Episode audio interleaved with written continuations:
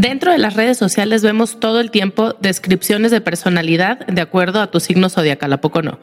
Donde los escorpios son misteriosos o los cánceres se la pasan llorando y no podemos evitar decir, no manches, sí soy. Bueno, pues ahora especialmente en TikTok pasa algo similar, pero relacionado con la salud mental, donde hay un montón de creadores de contenido compartiendo listados de síntomas con los que todos podemos relacionarlo, relacionarnos para después lanzar muy a la ligera un diagnóstico, ¿no? Por ejemplo, este, si se te olvida dónde dejas objetos en, tu casa, en tu vida cotidiana, es porque tal vez sufres de TDA. O si tienes tics nerviosos, es porque tal vez sufres de Tourette. Sin embargo, acá queremos cuestionar esta tendencia porque sin duda el que te quede el saco no significa que tengas o que seas algo. La salud mental no es tu horóscopo. Buscaminas, el podcast. No se pendeje, cuestiona lo que ves. Bienvenidos a Buscaminas, donde tocamos temas para no pendejarnos. Antes de seguir con este temazo, por favor, dale like al video, déjanos un comentario, toca la campanita, suscríbete y pícale a todo para que podamos seguir creando contenido para ti y cuestionar juntos la cultura. Bueno, ¿quién no ha buscado un síntoma en Google para acabar concluyendo que se trata de una enfermedad lenta y silenciosa que nos va a llevar a la muerte segura? Sabemos que el Internet es el peor lugar para buscar consuelo cuando te sientes mal y, ya fuera de broma es algo que preocupa cada vez más a los profesionales de la salud mental. El doctor Adeola Adelayo, eh, psiquiatra en Banner Behavioral Health Hospital, ha observado un aumento de adolescentes y adultos jóvenes que se autodiagnostican con condiciones eh, pues graves como T, que TDAH, TOC, trastorno de identidad disociativo, autismo, síndrome de Tourette. O sea, él dice que este tipo de, contenido que hay en redes crea un efecto tipo horóscopo, porque las personas ven un montón de videos, comienzan a relacionarse con cualquier número de síntomas potenciales o incluso pueden empezar a presentar algunos de esos síntomas a, raíz de esa como sugestión que ya se crearon. Entonces dice que las enfermedades psicológicas no ocurren de esa manera y, pues nada, ¿no? Aquí les vamos a dejar un par de, TikToks para que vean a qué nos referimos con este tipo de contenido de que podrías estar presentando un trastorno mental. Haz un dúo. Ok, baja un dedo si sientes que has perdido la energía que antes solías tener. Baja un dedo si sueles comer muchísimo o muy poco. Baja un dedo si sueles dormir muchísimo o casi nada. Baja un dedo si necesitas constantemente aseguramiento, que te digan que te quieren, que te digan lo valioso que eres. Baja un dedo si lloras mucho. Baja un dedo si sientes que estás extremadamente solo. Baja un dedo si alguna vez has pensado en hacerte daño.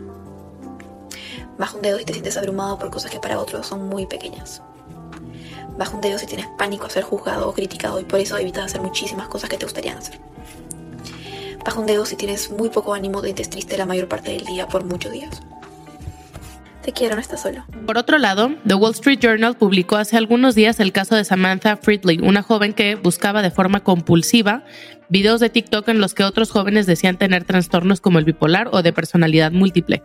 Samantha, al reconocer en ella algunos síntomas, pues pensaba que padecía de esas enfermedades y invitaba a sus seguidores además a autoevaluar su salud mental.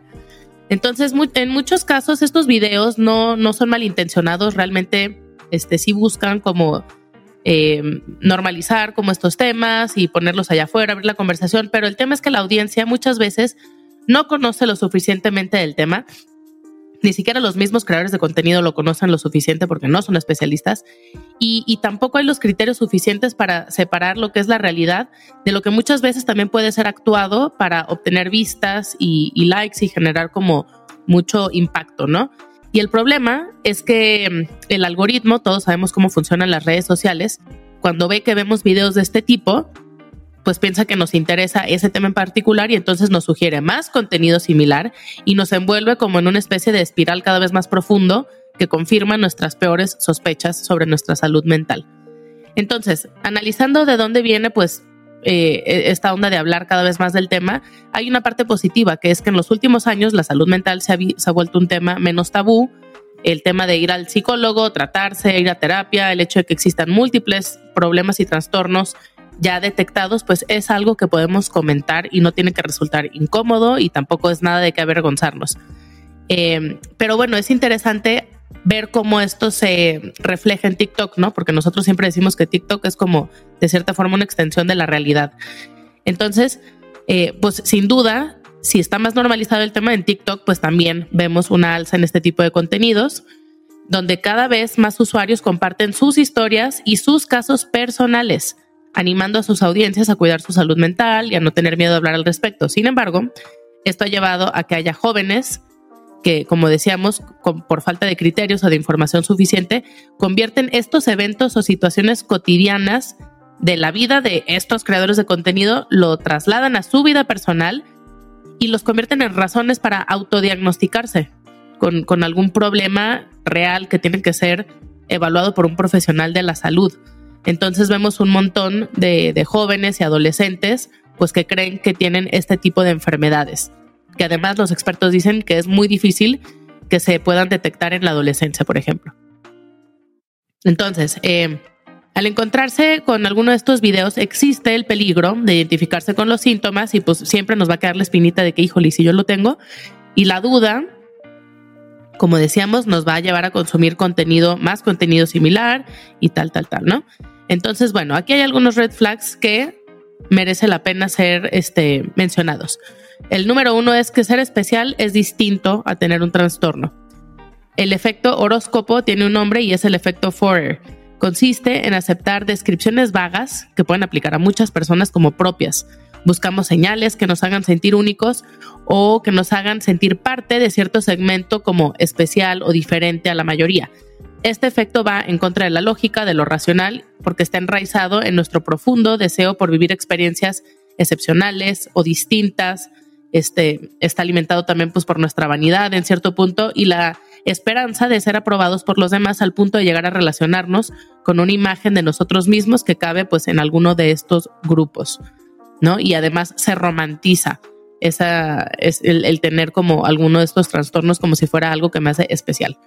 Entonces, tanto el contenido en redes sociales que en lista una serie de experiencias humanas generalizadas y se coloca en el contexto de trastornos mentales como pues como la astrología hacen suposiciones con base en información aplicable a muchos nuestra mente muy dentro lo sabe, pero también eh, se ve intrigada y a veces aceptamos esa información como algo real, ¿no? La red flag número dos es en redes sociales como TikTok la popularidad de hablar sobre la salud mental y las experiencias propias, tan valiosa y tranquilizante que puede ser para las personas que sufren realmente de algún trastorno, genera una situación de peligro para los poco informados, ¿no? porque los trastornos mentales tienen muchos matices, pueden verse y sentirse distintos en cada persona y no hay que confundir cómo algo se ve con lo que realmente es. Se están confundiendo figuras públicas con experiencias aisladas, con enciclopedias andantes de la salud mental, confundiendo pues la neta a todos sus seguidores. No por tener un trastorno mental y describirlo, quiere decir que una persona con conductas o experiencias similares también padezca la misma enfermedad. Otro factor importante a considerar es la forma en que buscamos la información, porque en muchos casos ya traemos en la mente la idea específica de lo que queremos encontrar y, pues acabamos confirmando nuestras propias teorías, ¿no? Por eso a veces cuando nos sentimos mal googleamos o buscamos así como cómo saber si tengo X enfermedad o síntomas de X enfermedad. Y ahí pues ya te estás casi que confirmando antes de saber que efectivamente vas a tener eso. Además de nuestra manera de recordar como seres humanos, también hasta cierto punto es subjetiva. La memoria selectiva eh, explica nuestra tendencia para priorizar unos recuerdos sobre otros y al tener en mente la idea de que algo similar a lo que vimos en algún video también nos pudo haber ocurrido a nosotros, probablemente recordemos lo que nos funcione para confirmar nuestras propias teorías. Sin duda también las emociones juegan un papel importante porque el estado emocional en el que estamos en el momento de recordar o buscar cierta información influye en el modo en que están sucediendo los hechos. ¿Ok? O sea, usamos las emociones actuales para reconstruir el recuerdo de nuestras emociones pasadas. Y al momento de buscar confirmar lo que sospechamos, las emociones pueden hacernos una mala jugada y hacernos recordar hechos mínimos como algo más grande o que se sintió más grave de lo que realmente fue. Entonces, pues la memoria no siempre es tan confiable como pensamos y no puede ser el único factor que se toma en cuenta al momento de autodiagnosticarnos. Y la red flag número 3 es, hay más de 200 formas reconocidas de enfermedades mentales y muchas de ellas comparten síntomas. Entonces, ¿qué pasa si ves un video y te identificas con cuatro o cinco síntomas, pero tienes otro diferente que no estás ni siquiera tomando en cuenta? Entonces, por un lado, aquí hay una faceta rescatable. Alguien que de verdad se siente mal podría haberse empujado a buscar ayuda al ver contenido que lo concientice de que ciertas cosas o conductas no son normales y de esa forma pueda recibir un diagnóstico que de otro modo tal vez jamás hubiera buscado. Pero el peligro es que eh, muchos jóvenes asumen luego, luego que tienen ese primer trastorno que vieron y no acuden a un especialista y se autodiagnostican y entonces pues Internet se, se vuelve en su como fuente más confiable, en su doctor, en su asesor de cabecera y pues todo mal, ¿no? Un mal diagnóstico puede ser realmente muy, muy peligroso y, convertirse en un problema serio si incluso llegan a conseguir este, medicamentos especiales para ese trastorno y demás. Entonces, eh, pues bueno, autodiagnosticarse no es un tema que debe tomarse a la ligera. Tomar medicamentos que no te corresponden o justificar conductas generales al ponerles un título con tal de sentirte parte de un grupo pequeño, este, pues puede perjudicar tu salud, incluso cuando estás sano. ¿No? O sea, puedes eh, enfermarte estando sano. Y hay que cuestionar, pues eso, todo lo que vemos sin obligarnos a, caber en perfiles o descripciones o etiquetas. La información no siempre es confiable, incluso desde la perspectiva de una persona que sí está diagnosticada. Eso no, no le da autoridad para hablar de la enfermedad como si fuera un experto.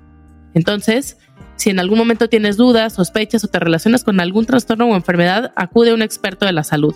Busca un diagnóstico con un profesional. Google no es un profesional y TikTok mucho menos. Entonces, bueno, esa es nuestra opinión, pero ¿cuál es la de ustedes? Nos encantará leerlos y contrastar posturas porque cuando abrimos el diálogo, abrimos también las posibilidades. Si te gusta lo que hacemos, puedes apoyarnos de dos formas. Una es, como ya dijimos, suscribiéndote, dando like a este video, compartiendo el episodio, dejándonos un comentario y todo eso. Y la otra es entrando al link que está en la descripción para dejarnos un donativo de 250 pesos mexicanos eh, es la única forma en la que podemos seguir creando contenido para ustedes. Muchísimas gracias. No se apendeje, cuestiona lo que ves.